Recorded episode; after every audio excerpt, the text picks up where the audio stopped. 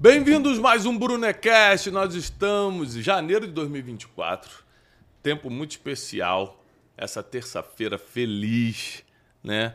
É, essa semana a gente está com uma, uma, uma série nova no Café com Destino, às 7h57 da manhã, que é Da escassez da à escassez à liberdade, né? Tá ajudando muita gente. Então, assim, você que é ouvinte do Brunecast, se ainda não é aluno lá do Café com Destino, nosso programa matinal, vale a pena. No meu canal, Thiago Brunet, de segunda a sexta, às 7h57 da manhã. Hoje nós estamos aqui com o Theo e com o Ólogo, né? O Theo e o Ólogo, é, que são nossos auxiliares é, de dúvidas teológicas, cósmicas. Só coisa difícil. Coisa É. difícil, É. né? Qualquer O coisa. pessoal já vai mandando pergunta aí Muito, no chat. é, mu- muito, muita gente quer consultar a enciclopédia. É, pra quê? Não tem necessidade, não. Vamos direto na, Na fonte. a gente vai no TEL e no ólogo e resolve, tá? Hoje nós vamos falar de um assunto muito especial que você vai precisar para 2024, que é como criar seu destino. Eu tenho um livro que se chama Descubra o seu destino. Essa, esse ano de 2024 nós vamos passar por 32 cidades com a palestra é, Noite de Destino. E eu quero já aquecer os nossos alunos, aquecer nossa audiência, nossos ouvintes aqui do Brunecast, sobre o que é possível e o que não é possível em relação a futuro, a destino. Né? Tá tudo traçado, a gente pode fazer alguma coisa em relação ao futuro, vai acontecer o que tem que acontecer, quais são as principais coisas que mudam os nossos próximos anos. É um assunto que eu amo falar, que eu estudo muito para falar, e eu quero hoje debater profundamente três coisas que você vai precisar se quiser ter um destino melhor. Um destino melhor. Se você realmente. Não, Thiago, eu preciso ter um destino melhor, você vai precisar de três coisas que eu vou te ensinar hoje. Você está preparado, Wesley? Estou. Porque eu vou soltar revelações profundas. Eita! E aí você vai precisar estar preparado emocionalmente para tudo isso. Pra não cair da cadeira. Eu tô com as É. minhas dúvidas aqui. É, e nós estamos também.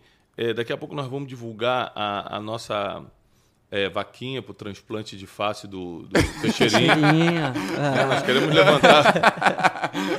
nós queremos levantar recursos, né? Vai precisar de recurso, hein? Porque vai ficar muito caro. ele foi no médico e ele queria fazer nariz, olho, testa e boca.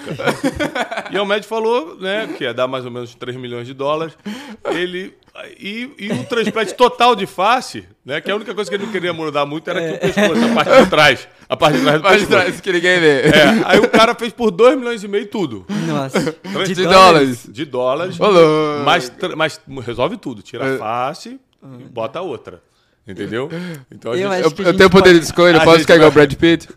Não, aí... é- David Beckham, eu posso ficar Você, igual. você escolhe escolher. quem quiser. Isso Ah, é o bom. Isso é o bom. Igual o senhor, então, eu vou pegar. Ah, é.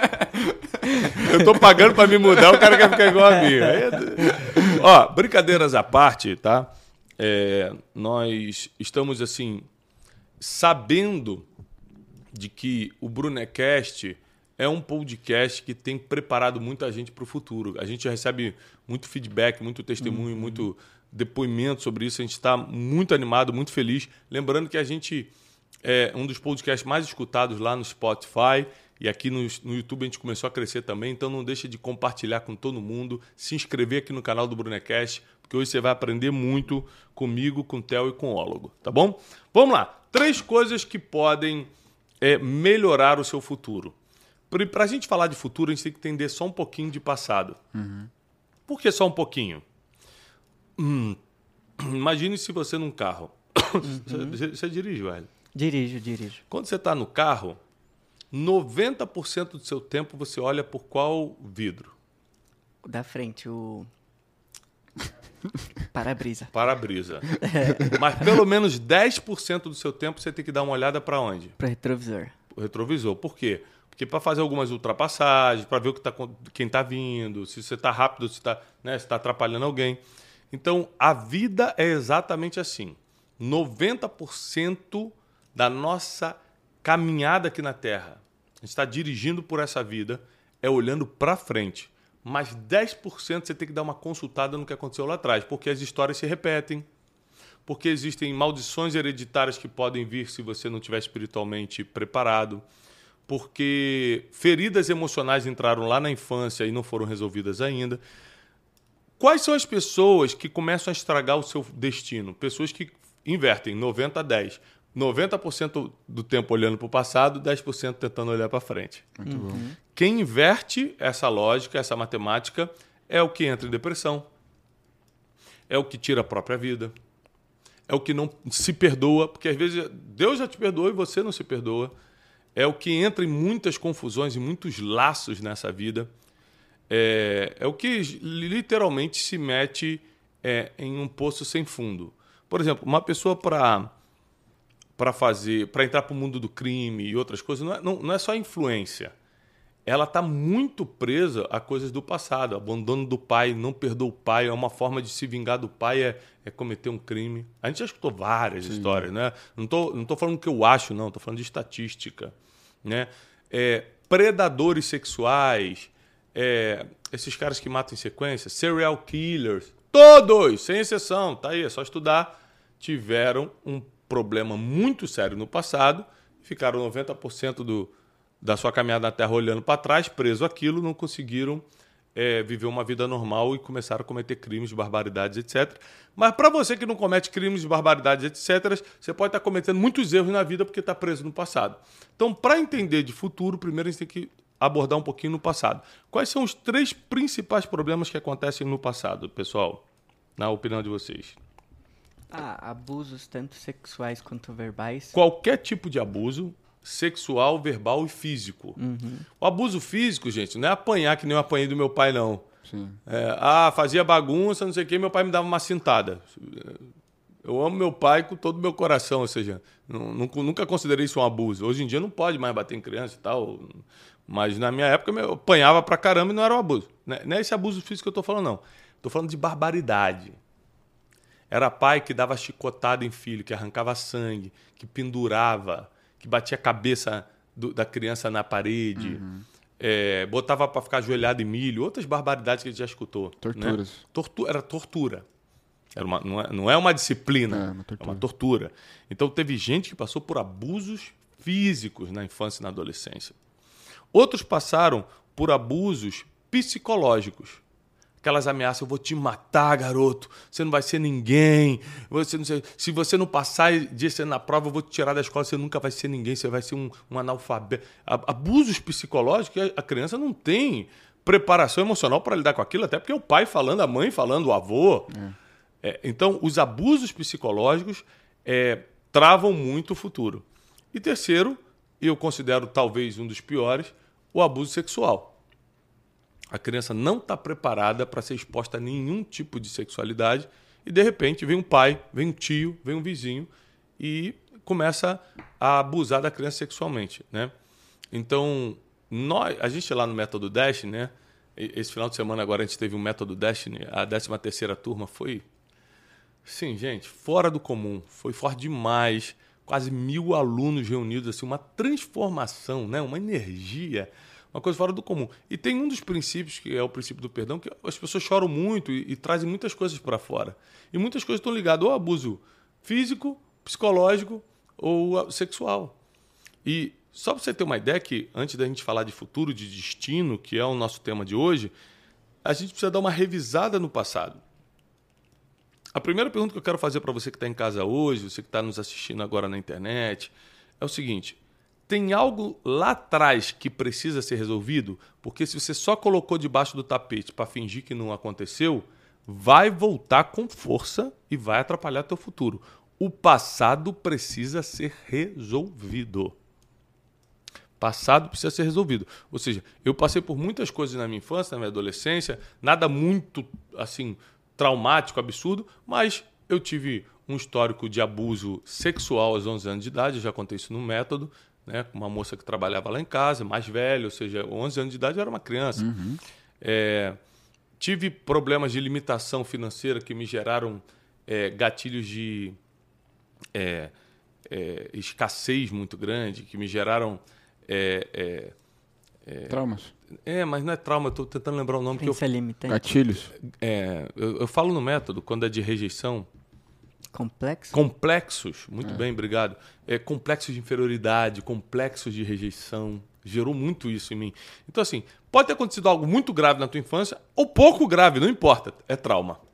De alguma forma, isso pode impedir teu futuro.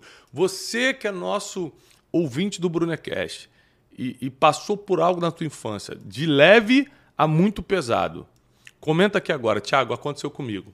Seja físico, psicológico, verbal, é, sexual, passou por algo na infância, início da adolescência que de alguma forma meio que paralisou, meio que faz você ficar olhando pelo retrovisor toda hora, olhando o passado? Comenta aqui, Thiago, eu passei por isso. Por que eu tenho que comentar, Thiago? Porque só de você declarar já começa a aliviar. Já começa a resolver. Porque você reconhece que precisa resolver alguma coisa no passado para poder olhar mais para o futuro. Tá? Então, o que nós vamos falar hoje, ainda não entrei nos três pontos, são três coisas que você precisa atentar para ter um destino melhor. Todo mundo que está aqui, quem está me escutando, quem está nessa mesa, tem um destino. E a, a cada dia que passa, a gente pode melhorar ou piorar esse destino. Eu acredito nisso. A cada dia que passa, a gente pode melhorar ou piorar o destino. Então, é, por exemplo, se eu, se eu hoje continuar me alimentando bem, hoje, terça-feira, me alimentar bem, for para academia, fazer tudo certinho, eu estou melhorando ou piorando meu destino? Melhorando. Se eu chegar em casa e ao invés de. Aliás, se eu sair do trabalho hoje, sair aqui do escritório, sair dos nossos estúdios é, e, e for para uma boate, ao invés de ir para casa, jantar com a minha esposa e cuidar dos meus filhos, eu estou piorando ou melhorando meu destino? Piorando. Então, tá- é lógico que o nosso dia a dia e o que a gente faz melhora ou piora o futuro, tá? Esse, esse destino é algo divino? É um destino divino ou é algo que nós construímos, que nós determinamos? Eu acredito é, nos dois, na mistura dos dois. Eu acredito o seguinte, ó. Até porque está escrito em Salmos. Que antes que nossos ossos se formassem no ventre da nossa mãe, Deus já sabia todos os nossos dias. Ele escreveu nossos dias. Sim. Ele escreveu nossos dias. Então, é, por causa da soberania de Deus, ele tem o poder de escrever os nossos dias. E também por causa da sua soberania, ele permitiu o homem escolher caminhos. Não todos, a gente não consegue escolher todos os caminhos. Sim. Tem coisas, eu não, eu não, eu não posso teologicamente te dar porcentagem de qual é a porcentagem dos caminhos que Deus escolhe e qual é a porcentagem dos caminhos que ele deixa o homem escolher. Mas que existe uma integração de escolhas, eu tenho certeza. Por exemplo, se eu escolher hoje, a partir de hoje, Tiago, é, eu decido nunca mais pecar na vida. Vai ser possível? Não. Não. Então, na verdade, eu não tenho esse poder de escolha. Isso aí é Deus que decide. De- Deus, Deus me livra do mal ou não. É, Deus de- decide o dia da minha morte. Sim. Entendeu? Deus decide os diagnósticos da vida. A não sei que eu tenha plantado um diagnóstico, poxa, me alimentei mal a vida toda, açúcar lá em cima e descobriu uma diabetes. Aí não foi Deus, você que plantou. Mas existem diagnósticos que não dependeram da sua alimentação de nada que chegam. Então eu acredito que muitas decisões da vida estão na mão de Deus e algumas, ele, porque é soberano, permite a gente decidir. Entendeu? Principalmente coisas ligadas ao dia a dia que podem atrapalhar esse destino que ele escreveu. Sim. E como que a gente consegue ter consciência desse destino divino, já que é algo gerado por Deus? É, eu acredito que isso nasce com a gente, destino nasce com a gente e a gente vai sentindo desde sempre. A gente pode acreditar ou não, levar a sério ou não, andar com pessoas que potencializam isso ou matam isso ou não. Mas pega a história, é, assiste filme de gente que foi muito relevante, Martin Luther King, é, Nelson Mandela, até Elvis Presley. Desde sempre eles sabiam, eles não sabiam exatamente o que ia se tornar. Mas você vê que o Elvis, você pega o filme do Elvis, ele com seis anos, sete anos de idade, ele entrou numa igreja pentecostal, viu é, é, aquela igreja dos negão, né, do, do, do, do- do pessoal dos Estados Unidos pentecostal na época, é, cantando, é, fazendo aquela adoração mais que os brancos não faziam. E aí ele olha para aquilo e fala: é isso que eu quero. Então, ele levou para o lado mais mundano da coisa, que ele usou o rebolado, o o próprio rock e tal, para para satisfazer a própria carne, para satisfazer o próprio ego, mas ele, o modelo que ele viu na infância foi dentro da igreja. Ele, ali, ele podia ter escolhido. Não, eu quero, eu quero essa presença de Deus também. Eu não quero só o modelo que eu estou vendo das pessoas dançando e cantando, eu quero também essa presença. Ele abriu mão da presença e pegou só o modelo. Então, desde a infância, a gente percebe que nasceu para algo. Ou você acha que o Cristiano Ronaldo não sabia aos 10 anos de idade que ia ser um jogador de futebol? Sim. Ah, Agora, por que o Cristiano Ronaldo, sabendo que ia ser um jogador de futebol, se tornou um jogador de futebol? Foram várias decisões dele. O destino Deus colocou ali. Agora, ele decidiu acordar às 5 horas da manhã e ir pro treino todo dia sem dinheiro. É, A dona Dolores, mãe dele, dá vários é, depoimentos de, pô, não tinha um, um euro para ele ir para lugar nenhum, ele pegava e andando. Agora, outra decisão falando do Cristiano Ronaldo. Outra decisão que não estava na mão dele. Dona Dolores, mãe dele, teve quatro filhos. Sabia disso? Ele é o quarto. Sabe o que ela tentou fazer com ele? Portar. abortar. Aí Deus não deixou. Pronto, não teve. É por isso que meus estudos indicam que uma boa porcentagem da nossa vida é decidido somente por Deus e nada do que você faça altera o que ele decidiu. Como, por exemplo, é, a dona Dolores, vou tentar abortar. Deus, não vou deixar. E nasceu por quê? Porque eu tenho um plano pro, pro teu filho que vai nascer. Mudar E outras coisas. Hã? Pra mudar gerações. Para mudar gerações. E outras coisas têm a ver com a gente. Deus falou assim: isso aqui você decide. O que, que você casar com quem? Ter que trabalho? É, acordar cedo ou não? E por aí vai. Então, no exemplo do Cristiano, a finalidade que era ser um jogador ia acontecer, mas se ele fosse o melhor do mundo ou um jogador mediano, ele que ia escolher. É, eu costumo falar o seguinte: não tem como lutar contra o plano de Deus, né? Se Deus falou, você vai ser jogador de futebol, você vai ser cantor, você vai ser isso, você vai ser aquilo, você vai ser um pregador, você... vai acontecer. Como você vai estar quando isso acontecer tem a ver com as suas atitudes e decisões do caminho. Então, você vai estar gordo ou vai estar magro? Vai estar com a mente evoluída ou vai estar com a mente desse tamaninho? Vai estar com dinheiro ou vai estar sem dinheiro? Vai estar com a família estruturada ou toda arrebentada? Vai estar com saúde ou vai estar tendo que tomar soro na veia toda hora porque não tem saúde para. Então, como você vai estar são as suas decisões e suas atitudes. Sansão cumpriu o destino que Deus escreveu para ele: destruir os filisteus, livrar Israel da mão dos filisteus. Como ele estava quando isso aconteceu? Todo arrebentado, Cego. cego, acorrentado, de bobo da corte. Ou seja, o cara que era juiz em Israel, irmão. Chamado para ser um cara poderoso na nação dele, Mais forte. mais forte, morreu debaixo de humilhação, tirando a própria vida, mas cumpriu o seu propósito. Ou seja, o plano de Deus vai se cumprir. Como você vai estar vai depender das suas atitudes e decisões. Agora, pra, só para a gente já a, gente já entrar na, na, na matéria eu- eu, né, de hoje, do Brunecast, no nosso assunto do Brunecast de hoje, é, vai comentando aqui embaixo se até agora está fazendo sentido para você. Não deixa de compartilhar com um monte de gente o Brunecast de hoje. E se você não está inscrito no canal do Brunecast, se inscreva. Por favor, né? né? A gente já está daqui a pouco chegando a 400 mil inscritos nesse canal, um canal recente, né? mas que muita gente já está se inscrevendo, vale a pena você estar com a gente. Primeira coisa que vai determinar se você vai melhorar teu futuro ou não, o que você fez consigo mesmo. Não é o que os outros fizeram com você, porque isso você não controla. Você controla o que as pessoas fazem contra você? Não. Mas você controla o que você faz com você mesmo. Nossa. É. Então, primeira coisa que determina se teu futuro vai melhorar ou não, o que você faz com você mesmo. O que, que eu faço comigo mesmo? Como eu me trato, como eu me cuido, como eu reajo às ofensas, isso tem a ver comigo. As ofensas eu não controlo. Como eu reajo a elas, eu controlo. As dores da vida eu não controlo. Como eu reajo diante das dores da vida, eu controlo.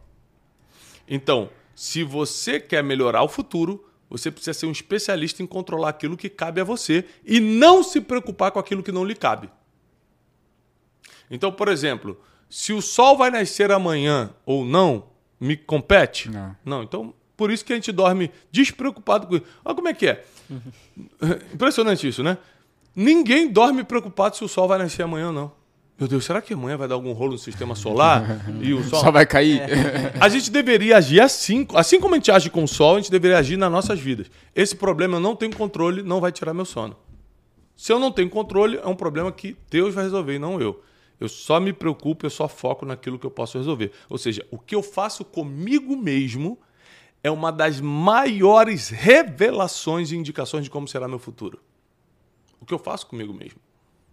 Eu me perdoo porque Deus às vezes me perdoa e eu não me perdoo. Eu já passei por crise de não me perdoar de coisas assim, sabe? Quando eu paro para pensar, por exemplo, em alguns aspectos morais. Hoje eu fazendo o que eu faço, né? Porque além é, de ser um empreendedor, ser CEO do Instituto Dash, né? a gente treina dezenas de milhares de pessoas presencialmente por ano. Eu falo com milhões de pessoas é, por semana, por mês, na internet. É, tendo a responsabilidade que eu tenho hoje, não só empresarial, mas espiritual, o meu passado me incomoda muito. E às vezes foi difícil me perdoar, meu passado moral. Pô, fiz muita coisa que eu não podia ter feito. Mentir, é, é, é coisas, é, conversas que eu não era para ter tido, coisas relacionadas à sexualidade que não era para ter me metido. Para que, sabe? Eu, eu fico assim, eu, por um tempo eu não quis me perdoar. Mas aí eu entendi que o perdão de Cristo é maior do que o meu moralismo. E que o importante é você se arrepender e não voltar para lá. Mas isso demorou. Ou seja, o que eu faço comigo mesmo é o que vai determinar se meu futuro vai ser melhor ou não. Se Deus me perdoar e eu não quiser me perdoar, eu estou maltratando a mim mesmo. Eu virei meu próprio algoz. Só que tem muita gente que está escutando a gente e tem dificuldade de se perdoar. Por algo que fez. Então, ou deixou de fazer. Ou deixou. Eu devia ter ido atrás dele naquela época. Eu não, eu não devia ter deixado meu filho embora. Eu, sabe, tem gente que que não se perdoa pelo que fez e outros não se perdoam pelo que deixou de fazer. Mas como que a gente consegue lidar com coisas que a gente fez, erros que a gente cometeu e ter uma consequência eterna, assim, tipo, por exemplo, é, na adolescência teve um filho, teve tive um filho, é, é, é, com um cara nada a ver, tá preso. Hoje. Então são são as consequências das escolhas, exatamente. É, é, a gente vai ter que conviver com as nossas consequências as nossas escolhas. Um, por exemplo, o adultério, que é uma coisa que mexe muito com o moralismo do ser humano, não precisa ser cristão, não precisa ser judeu, não precisa não. Sim. Mas com o moralismo do, do ser humano. É, é um dos assuntos mais delicados, machuca muita gente, parece que é o pior pecado de todos uhum. e tal. Mas você acha, pelo conhecimento bíblico que você tem, que Deus perdoa facilmente o adultério? Uhum. Facilmente. É um pecado contra você mesmo, não é um pecado contra Deus. A iniquidade, que é o pecado contra Deus, é, por exemplo, a idolatria. Você está pecando contra Deus. Sim. Você está dizendo que, esse, que o dinheiro é mais forte que Deus. Que o demônio tal é mais forte que Deus. É, é um pecado muito mais sério para Deus. O, o, pecado, qualquer pecado sexual é um pecado contra o seu próprio corpo, o apóstolo Paulo fala. Você está machucando você mesmo, está arrebentando você mesmo. Sim. Então, beleza, Deus te perdoou rápido. Quem não vai te perdoar provavelmente é a família. Hum. É aí, é aí, é aí que tá, que as pessoas confundem. É, mas será que Deus vai me perdoar? Claro que vai. Se não for um pecado contra o Espírito Santo, vai. O problema é que você vai ter que depois resolver com a família. A família vai te perdoar? Aí a família não é Deus, tua esposa não é Deus, teu esposo não é Deus, teus filhos não é Deus. Eles não vão agir como Deus, provavelmente. Eles não vão ser misericordiosos da mesma forma que Deus é. E se eles te perdoarem, Deus te perdoou e a família te perdoou e você agora começa a ser uma pessoa mais consciente, provavelmente você começa a não se perdoar. Você fala, por que, que eu fiz isso? Para que, que eu fui manchar minha história? Para que isso? Então a gente passa por muitas crises difíceis de consciência. Né? Você que está me assistindo sabe exatamente o que eu estou falando. Se não foi com isso, é com algo que você pegou que não era seu, era com algo que você falou e, e fez a pessoa tirar a própria vida. É, é tanta culpa que o ser humano carrega que se ele não souber lidar consigo mesmo, ele não consegue melhorar o futuro. Então, primeiro ponto para quem está anotando, o que você faz com você mesmo. Isso é uma das coisas que vai determinar se teu futuro vai ser melhor ou não. Uhum. Tá? Tiago, é, se perdoar não é esquecer, não é? Não. Como que a pessoa sabe que definitivamente ela se perdoou? É quando não dói mais. Eu, eu costumo falar sobre é cicatriz, né? Eu tenho algumas cicatrizes. Eu tenho uma, uma cicatriz branquinha na mão aqui, ó. Uhum. Mas isso aqui um dia foi uma ferida. Sim. Se encostasse, ou se batesse um vento forte, ai, ai, tá ardendo. Hoje em dia, aqui, ó, eu, eu lembro o que aconteceu, tá aqui a marca, mas pode bater, que não dói. Isso é perdoar. Ou seja, tá aqui, eu sei que aconteceu, mas já não dói mais. Pronto, eu me perdoei. Quando dói, é porque a ferida está aberta, ou seja, o perdão ainda não está completo. Você pode estar até no processo, mas não está. Uhum. Então, uma coisa é ferida aberta, outra coisa é cicatriz. O objetivo do perdão é transformar a ferida em cicatriz. E se no caso eu fui causador de uma cicatriz de uma pessoa e eu já me perdoei por aquilo? Na... De uma ferida, né? É, de uma ferida. Mas a pessoa não. É, o, o, a sua parte, a única coisa que você vai poder fazer é pedir perdão. Uhum. Não existe mais nada que você possa fazer. Pedir perdão É, tem pessoas que te perdoam, tem pessoas que não. Mas biblicamente sua parte foi feita. Você pediu perdão. Te feri, te abandonei no altar. Fiz aquela maldade contra você. Ó, falei mal de você. Fiz uma denúncia que não era verdade contra você e tal. Muita gente já me pediu perdão. É... Ah, já criei, Thiago, me perdoa, criei perfil fake para te prejudicar. Uhum. Ah, eu que. É, quando fizeram. Quando, quando é, eu comecei a construir a casa, a, a casa que eu moro, eu fiz um, um, um inocentemente, né? Agora estou um pouco mais maduro. Eu fiz um story falando, gente, Deus me deu uma bênção. Eu não podia nem comprar esse terreno, mas aí uhum. Deus. Pá, pá, pá, pá, A gente vai começar a obra. A gente até deu um nome para o projeto que era Reforma sua Re, Reformando Sua Vida. É. Reforme Sua Vida. Eu vou filmando a reforma da casa e fazendo uma comparação com a reforma da sua vida e tal. Três dias depois, chegou a prefeitura lá e embargou minha obra. Fiquei um mês com a obra parada, sem motivo. Aí só eles verificando se tinha algo fora do lugar. Não tinha, mas parou um mês minha obra. E, imagina, eu pagando a, a construtora, pagando os, os, pedreiros e tal, porque alguém viu na internet, foi lá e fez a denúncia. E depois a pessoa que fez a denúncia me pediu perdão pessoalmente. Nossa. Pessoalmente. Por acaso, era, era morador do mesmo bairro, me encontrou num lugar, foi, se apresentou e falou: Cara, eu quero te pedir perdão. Foi o que houve? Foi eu que fiz a denúncia para embargar a tua obra. Falei, que isso, cara? Eu, eu, fiz alguma coisa contra você? Ele falou, não. Eu olhava para você, não gostava. Eu via teus vídeos na internet falava que absurdo, esse cara, quem é esse cara? E aí te denunciei. Passou um tempo. Eu tive um problema muito sério na família. E minha esposa começou a te escutar muito no YouTube. Eu falava, para de escutar esse cara, para de escutar esse cara. E um dia ela falou assim: se você não escutar comigo hoje, porque o que ele está falando resolve o nosso problema, você entrou no meu coração porque resolveu o nosso problema, cara. E hoje eu te escuto todo dia, sou aluno do Café com Destino. E eu pedi para Deus me dar uma oportunidade um dia te encontrar pessoalmente, como a gente morava no mesmo bairro, de pedir perdão, me pedir perdão. Então, assim, e eu perdoei, é claro, lógico. Então, até porque todas as coisas cooperam para o bem daqueles que amam a Deus. Então, eu acredito muito no que está escrito. Uhum. O destino está escrito por Deus. Se todas as coisas cooperam. Eu estou na mão de Deus. Oro todo dia entregando minha vida na mão de Deus. Até as coisas ruins que acontecem são permissões divinas para evitar outra coisa que a gente não sabe. Então, lógico, liberei perdão, falei, não, tá tudo certo. Tiago, essa questão de denunciar, ser hater, é, sendo claro, é uma falta do que fazer? Porque. Não, não é só falta do que fazer, não. É um problema emocional. Uhum. É entendível, eu não julgo essas pessoas, porque é, nem todo mundo pode viver o que a gente está vivendo, cara. Você tem um propósito. Você tem 20 e poucos anos, você tem 20 e poucos anos, tem, tem propósito. Uhum. Trabalham. Tão, é, é, tem amigos. Uhum. Tem família. Um chefe maravilhoso. Um chefe assim incrível. Eu fiquei sabendo, é muito bonito isso. É. Que o, o, o, Wesley dorme com o meu porta-retrato do lado da cama dele. Ah, o quarto aí, dele é cheio de pão. Aí, assim, é, cheio de pão. Aí ele dá um beijo pra dentro. Boa noite, chefinho. Dorme com Deus. É, Tenha bom sono, chefinho. Até amanhã no escritório. Veja amanhã.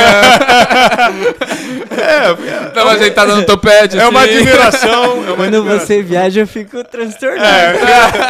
Nem vem no escritório. Ele toma remédio pra dormir quando eu viajo. Quando eu viajo, ele toma remédio pra dormir. Mas é, é impressionante isso, que. É, a, a, você imagina que eu estou falando de vocês, tem 20 e poucos anos só, mas por obra do destino, por vontade de Deus, por decisão e esforço de vocês, vocês estão vivendo isso. 95% das pessoas no mundo não, nunca vão ver 1% do que vocês estão vivendo. Uhum. Não vou nem falar do que eu estou vivendo, não. Do que vocês estão vivendo. Uhum. Então, ela tem tempo, ódio acumulado, ó, tempo suficiente, ódio acumulado suficiente, inveja suficiente, falta do que fazer suficiente e coragem suficiente, porque não tem um nome a zelar, para olhar para qualquer coisa que esteja fazendo, te bater, te criticar, fazer uma denúncia, prejudicar os outros, diminui a dor dela. É um problema emocional. Então, essas pessoas, elas não têm que ser criticadas, têm que ser ajudadas, porque criticar não vai ajudar. Não vai mudar nada. Você acha que se você criticar o hater, ele vai parar por causa disso? Não, ele precisa de ajuda.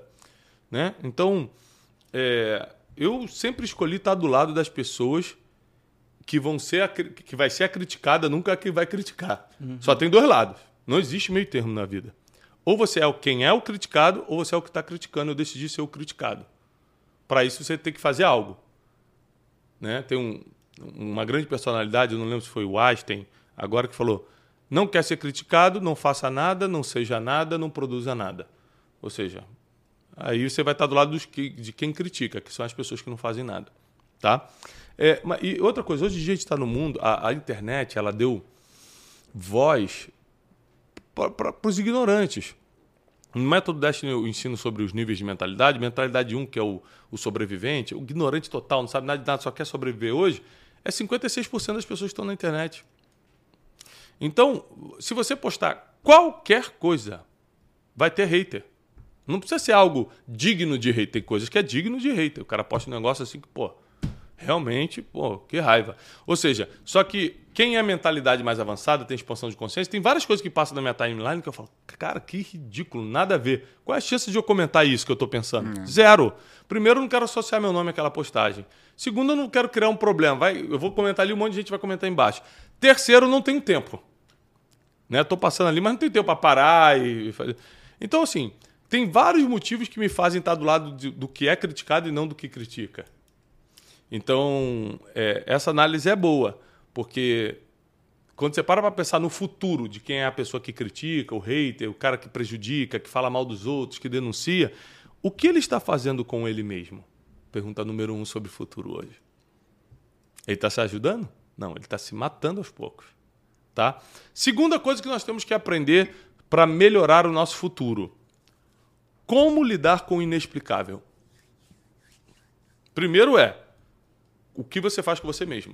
Uhum. Segundo, como lidar com o inexplicável. Existem coisas na vida, várias delas são inexplicáveis. No, o que eu estou ensinando para vocês hoje, muitas coisas do que eu estou te falando hoje está nesse livro Descubra Seu Destino, que é um livro meu é, best-seller, é, que ajudou muita gente e está disponível nas livrarias se você quiser entender mais sobre futuro e sobre destino. E o lidar com o inexplicável Nesse livro, é o capítulo 2, eu chamo sobre zona de expulsão. O que é a zona de expulsão? Inexplicavelmente, ou seja, você não plantou, você não fez nada para isso acontecer, pessoas começam a te perseguir, aquele lugar fica inviável para você, você é mandado embora, começa uma literalmente uma expulsão em que você não consegue ficar onde estava. Uhum. É inexplicável.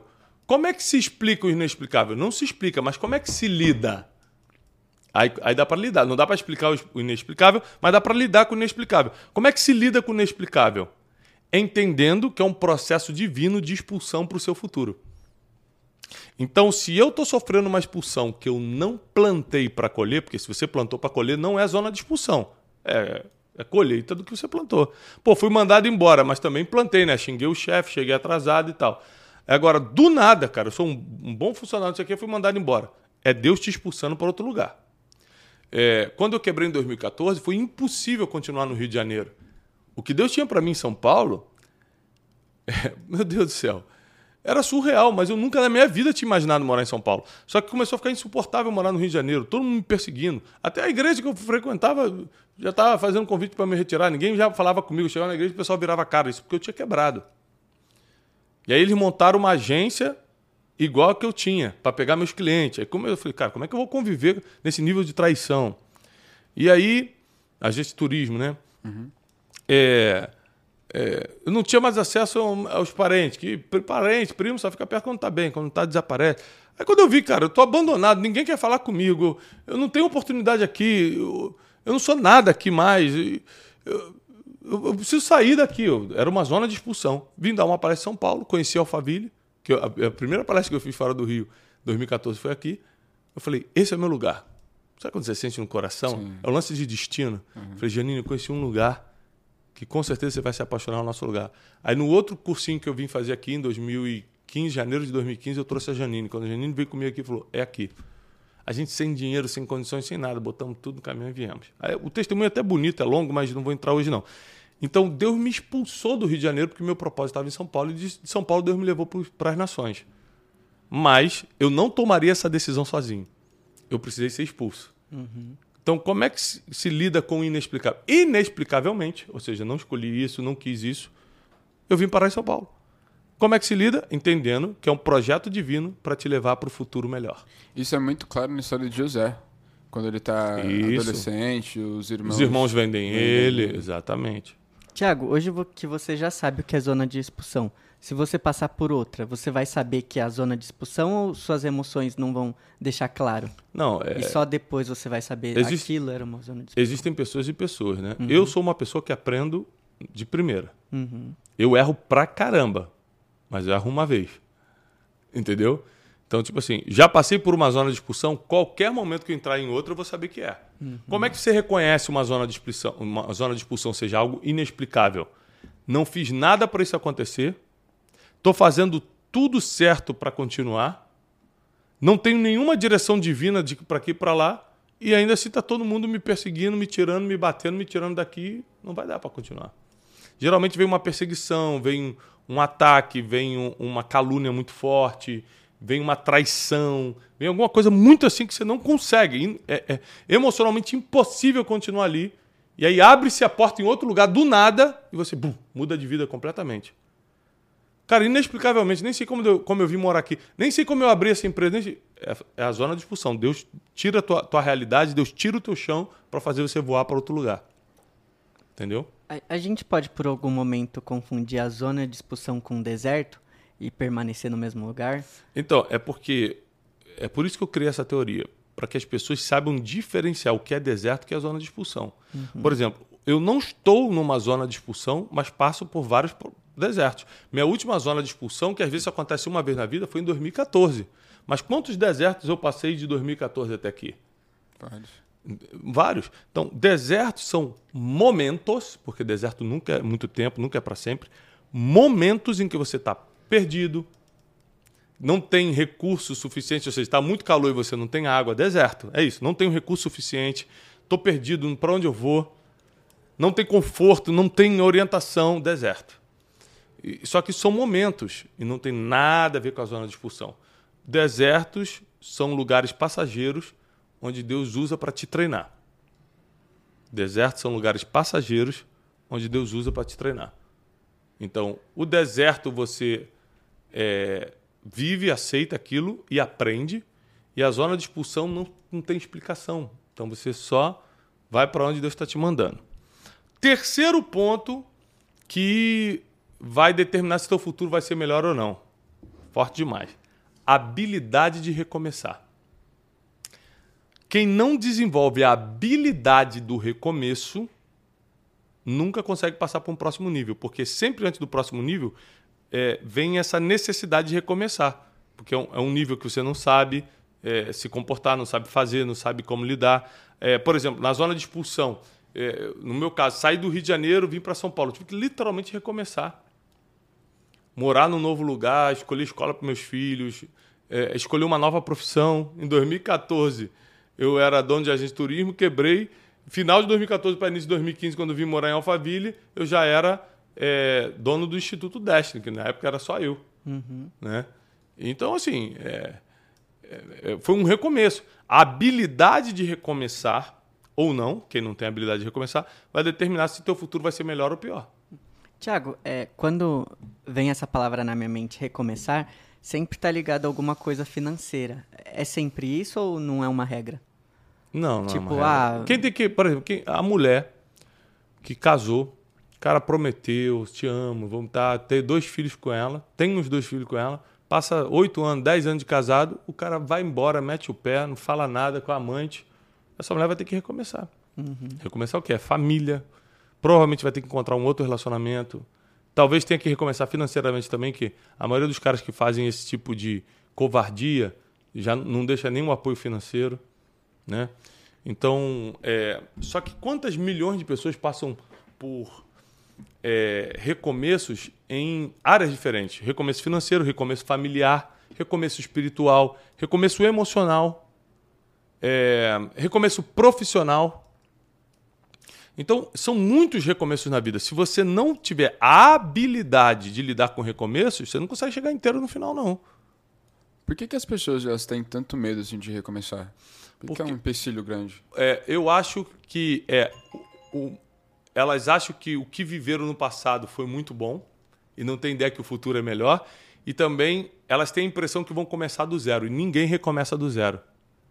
Você recomeça com toda a experiência, com toda a maturidade que vem adquirindo nessas quebras até recomeçar. Você pode recomeçar do zero financeiramente, mas na alma não. Na alma você está muito mais preparado, preparada para fazer. Então, por isso que as pessoas resistem ao recomeço. Elas acham que o passado foi melhor e, na verdade, o melhor está no futuro. E elas acham que vai ser do zero e não vai por causa da experiência que você criou. Uma coisa que você já falou acho, numa pregação é que o recomeço é uma oportunidade divina para você fazer de novo, só que bem do, feito. Do jeito certo. É. É, e também está nesse livro. É uma frase desse livro, do Descubra o Seu Destino. É, o recomeço é a oportunidade de Deus de você fazer de novo, só que dessa vez do jeito certo. Por exemplo, é, é, se o próprio Deus recomeçou, por que você não vai querer, querer recomeçar? Como assim Deus recomeçou? Gênesis 6. Ele olha para o mundo fala: Me arrependo de ter criado o mundo, vou dar um restart nesse mundo aqui. Uhum. E ele zera o mundo através de Noé. Fala, Noé, pega a tua família, só você é justo, entra na arca, vou destruir o mundo. Destruiu o mundo todo, recomeçou o mundo, sim ou não? Sim. A partir da família de Noé, ele recomeçou o mundo. Se até Deus recomeçou, por que você insiste em brigar contra o recomeço? Os recomeços são inevitáveis, mas são oportunidade divina para agora você fazer direito. Quantas pessoas tiveram que recomeçar? Jacó era filho de Isaac, um dos homens mais ricos da época. Teve que fugir do seu irmão Esaú e recomeçar a vida trabalhando para os outros. Foi trabalhar para Labão. Uhum. É, Ruth era esposa, é, feliz, morava lá em Moab, tudo certo. Do nada, seu marido morreu, seu sogro morreu, ela perdeu tudo. Teve que, de um dia para o outro, morar em outro país. Foi morar em Israel com a sua ex-sogra Noemi e teve que recomeçar. Aí casou com Boaz, recasou, novo recomeço, tudo. Ou seja, a Bíblia é cheia de recomeço. Então a gente não pode brigar contra é, essas coisas, contra é, é, é o recomeço. Ao contrário, tem que desenvolver a habilidade de recomeçar. Então vamos lá, vamos fixar aqui três coisas. O que você faz consigo mesmo determina se teu futuro vai melhorar ou não como você lida com o inexplicável, que é a questão da zona de expulsão, e outras coisas inexplicáveis na vida, como, por exemplo, um diagnóstico. Cara, não fiz nada e o diag... chegou um diagnóstico de demência, de câncer, não sei o quê. Uma coisa é chegar um diagnóstico de algo que você fez. Uhum. Pô, usei drogas a vida toda, bebi cachaça a vida toda, chegou o diagnóstico de cirrose. Pô, grandes coisas. Colheita do que plantou. Mas e uma criança que descobre uma leucemia com 3 anos, gente? Que, que ela fez? Então, como você lida com o inexplicável determina como é que vai ser o teu futuro, para melhor ou para pior. Terceiro, habilidade de recomeçar. Porque em algum momento da vida ou em alguma área da vida você vai precisar recomeçar. Então essas são as três instruções que eu quero debater no, no Brunecast de hoje para você olhar para o futuro, 90% pelo para-brisa e só 10% pelo retrovisor. Só consultando aqui o, o passado de vez em quando, mas 90% é para frente. O melhor está lá na frente. O, passado ele tem que ser reeditado, o passado ele tem que ser perdoado, o passado muitas das coisas tem que ser desconsideradas, você mesmo tem que se perdoar, né? É o que você faz com você mesmo, para poder focar no que está por vir, senão sua vida não vai melhorar. Tiago, é, quais são as decisões que as decisões mais importantes da nossa vida, sendo que o nosso destino é baseado nas decisões que a gente toma? Ó, são muitas decisões importantes, mas uma, uma das mais importantes é com quem você vai casar. A, a, mais importante é se você vai servir a Deus ou não. Essa é a mais uhum. importante, porque vai determinar tudo. Uhum. Por exemplo, porque eu tenho a bênção divina, porque eu sirvo e temo a Deus, eu posso fazer o que eu faço. Então, se eu não tivesse decidido servir a Deus, meu pai me apresentou a Deus, mas eu podia ter decidido não servir. Eu podia falar, não quero. Como vários filhos de pastores falam, não quero, então no mundo. Mas eu decidi, não, eu quero servir a Deus, é o que eu quero. Experimentei uma coisinha ou outra, cometi pecados e tal, mas no fim das contas fiquei. É, comecei a temer mais a Deus ao, ao, ao passar do tempo. É, então, essa é a decisão mais importante, porque vai definir se você tem a bênção divina ou não, se você tem salvação eterna ou não, etc, etc. Eu acho que a segunda ou terceira, talvez seja a segunda, mais importante é com quem você vai casar, porque essa pessoa pode infernizar a tua vida ou pode ser o alicerce que você precisa para cumprir o teu propósito na Terra. E qual é o grande lance de casar? É que geralmente se casa cedo e você não tem condições, em sã consciência, de ter certeza que é a pessoa certa para você. Você pode ter certeza que ama a pessoa. Agora, que ela é certa para você, você vai depender de Deus para isso. Caramba. Você precisa de um sinal, você precisa de, um, de uma aprovação divina. Então, assim, é, eu escolhi a Janine. Eu olhei para ela e falei: Janine tem as características de uma mulher que eu quero. Características físicas, é, é, as características emocionais, sempre foi calminha, eu era muito, até hoje sou muito agitado. Então, Janine tinha tudo que eu queria. Eu quero casar com essa menina. Querer, eu quero.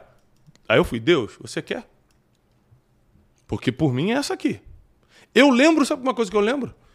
Janine tinha 15 anos quando eu comecei a namorar com ela. A gente morava no portão da casa dela, num barraco que a, mãe, que, a, que a mãe dela morava nos fundos de uma casa, ali no pé do Morro do Juramento, pelo lado de Irajá. O Morro do Juramento cai para Irajá e para Vicente Carvalho.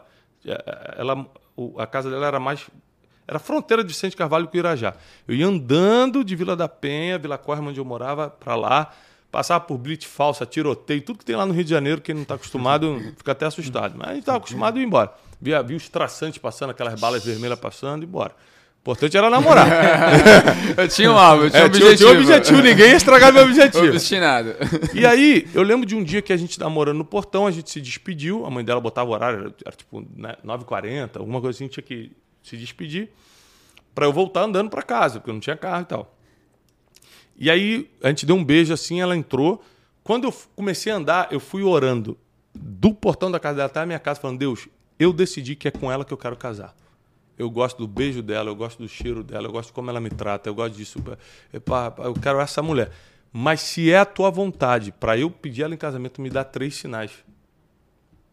Então, é, é o que eu falo, destino é, é uma mistura da vontade absoluta com Deus a, a, vontade absoluta de Deus com algumas coisas que ele permite você decidir. Só que aí que está o grande lance da vitória. Essas poucas coisas que ele permite você decidir, se você colocar na mão dele, aí fechou. Aí, aí é 100% a vontade de Deus, não tem como. Deus, ó, o meu sonho é ser jogador de futebol, mas essa é a tua vontade? Eu nasci para isso, você me projetou para isso, não eu, eu, eu, mato esse sonho para viver. Sabe aquele negócio que crente fala, vou matar meus sonhos para viver o de Deus? Uhum. Na, na, prática é isso. Uhum. Cara, meu sonho é ser empresário. Mas se você tem outra coisa para mim, ok. Eu nunca sonhei fazer o que eu faço. Eu sonhava ser empresário. Desde sempre meu, é, eu queria ter empresas, indústria. Meu negócio era, sabe, tal. E Deus falou, não, vou te chamar para ser pregador, comunicador. Vou, vou até deixar você ter um gostinho. Porque hoje com o Instituto Deste eu tenho um gostinho do que é ser empresário. Né? É, não me meto muito na administração e tal, são pessoas que fazem isso, mas tem um gostinho. Mas o que eu faço mesmo não é isso. Uhum. Então Deus, é, ele, ele conhece o futuro. Se até o que lhe cabe você colocar na mão dele, como Jesus fez no Getsemane, o que eu quero é que esse cálice seja afastado de mim. Contudo, não seja como eu quero, seja conforme a tua vontade. Aí isso aqui, isso aqui garante o futuro. É, é, essa é a oração que eu chamo de colocar o, o teu destino no seguro. Você só coloca teu, seu destino no seguro quando faz essa oração de Jesus no Getsemane. Não seja como eu quero, seja conforme a tua vontade. Tiago, você acredita que, usando essa analogia do carro, você acredita que tem alguma decisão que não tem retorno? Não tem um retorno disponível, mesmo que a pessoa gaste 10, 15 minutos para voltar para o caminho? Ai, cara. Tem algumas que. É tem, tem muitas decisões que não têm retorno, mas tem algumas que, mesmo que tenham retorno, o prejuízo é incalculável. Casamento, por exemplo, você pode desfazer, uhum. mas é um prejuízo incalculável. Agora, filho, filho fora do casamento, é, não tem retorno. Você vai fazer o quê? Vai matar a criança? Não tem retorno, vai ter que lidar para sempre. E vai ter que amar algo que foi fruto de um erro seu. Então, a vida não é fácil para ninguém.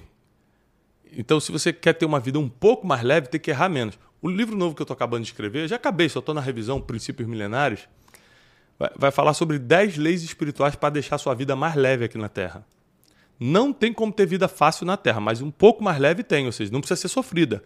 Para isso, você tem que errar menos. Para errar menos, você tem que cumprir princípio. É disso que se trata o próximo livro. Então, já deixando um spoilerzinho aqui. Então, o primeiro princípio que eu vou ensinar espiritual, a primeira lei espiritual para a sua vida ser mais leve, eu vou ensinar a lei da maturidade. Você deixar de ser criança, emocional, espiritual, caráter e virar adulto. Isso é um grande desafio para o ser humano. O apóstolo Paulo fala: quando eu era menino, eu pensava como menino, fazia coisas de menino, mas agora que eu sou adulto, eu abandonei as coisas de menino. A pergunta é se na tua vida emocional você também abandonou as coisas de menino. Se na vida financeira você também abandonou. Quero comprar, quero, é que é o que eu quero. Sem pensar no futuro, compra o que quer. Então tem gente que é criança financeiramente ainda. Não, nunca amadureceu. Então não é a sua idade que traz maturidade, é a consciência da responsabilidade. Isso que traz maturidade. Gente, eu quero agradecer por mais um Brunecast incrível. Obrigado, todo mundo que tá ligado com a gente. Se você não está inscrito nesse canal, tem que se inscrever, né? É isso aí. Obrigado pela participação do Theo e do Ólogo. Como sempre, reflexões profundas, filosóficas. Aí. Quem seria Aristóteles nessa geração perto de vocês? É. Apenas, apenas um aluno. Só- Sócrates faria referen- reverência. Apenas mais um na multidão. E nós estamos sempre aqui dispostos a te ajudar através dessa troca de ideias que é o Brunecast. Essa, esse mês vai ter muitos convidados, tá bom? É, então fica atento aqui à agenda do Brunecast toda terça-feira às 20 horas. Isso aí. Gente, 6 e 7 de setembro, Conferência Destino já abriu as inscrições, é a nossa ativação espiritual do ano, só acontece uma vez por ano, esse ano vai ser lá no Rio de Janeiro, no Rio Arena, para 18 mil pessoas, lugar lindo, na Barra da Tijuca, tem muita estrutura de hotel, restaurante, lugar seguro, a Barra da Tijuca. Você vai vir do Brasil e do mundo e vai se reunir a 18 mil pessoas que estão buscando ativação espiritual, eu e meus mentores espirituais vamos estar lá contigo. Um outro recado importante é que de 28 a 30 de março tem método Destiny. A 14 turma vai acontecer em Alphaville. Tem dois meses para você se programar. Três dias de imersão em princípios milenários. Você não pode ficar de fora do próximo método Destiny. A gente tem sido muito transformador. Vou pedir para o Erle colocar aqui também um link de inscrição, tanto da Conferência de Destino quanto do próximo método Destiny. Lembrando que o método Destiny é um curso de três dias, apostila, exercícios. E a Conferência de Destino é uma sequência de pregações, é uma ativação espiritual. São duas coisas muito diferentes, tá bom? Le- ah. Dia 5 Dia também. 5, agora. Segunda-feira é agora. Ah, é, gente. Já ia esquecer. Obrigado. Dia 5 de fevereiro agora, primeira noite de destino. Meu aniversário, nós vamos comemorar meu aniversário de 43 anos. E eu quero ter o privilégio de receber. Vai ser a primeira noite de destino do ano, com uma palestra inédita. Vai ser aqui em Alphaville, São Paulo. É, é, é, é custo, como é que a gente fala? Curso popular. É popular, é 97 reais. É só para você realmente ter a oportunidade de estar comigo no meu aniversário e participar da primeira noite de destino do ano. Então, é, clica e vem 5 de fevereiro aqui em Alphaville comigo. É importante a gente explicar que a gente só tá cobrando pra pessoa garantir o local dela, porque a gente vai ter custos. A gente alugou, evento, é, alugou o local. É porque é uma noite de destino. Noite de destino é uma palestra. Eu cobraria de qualquer jeito. Mas sendo meu aniversário, eu não cobraria. Por que estamos cobrando? Alugamos um lugar gigante, de duas mil e poucas pessoas. Toda a recepção, toda a estrutura, tela, eh, telão, LED, eh, som, Filmagem. Ou seja, por causa disso. Cachê E do Wesley. E também porque quando é de graça as pessoas botam o nome e não aparecem. É, É verdade. verdade. Né? Então, assim, Aham. 97 reais pra você estar comigo no meu aniversário e para assistir a primeira noite de destino do ano, palestra inédita. Você vai ficar uma hora e meia comigo nessa palestra. Faço votos de paz e prosperidade. Até próximo Brunecast, terça-feira.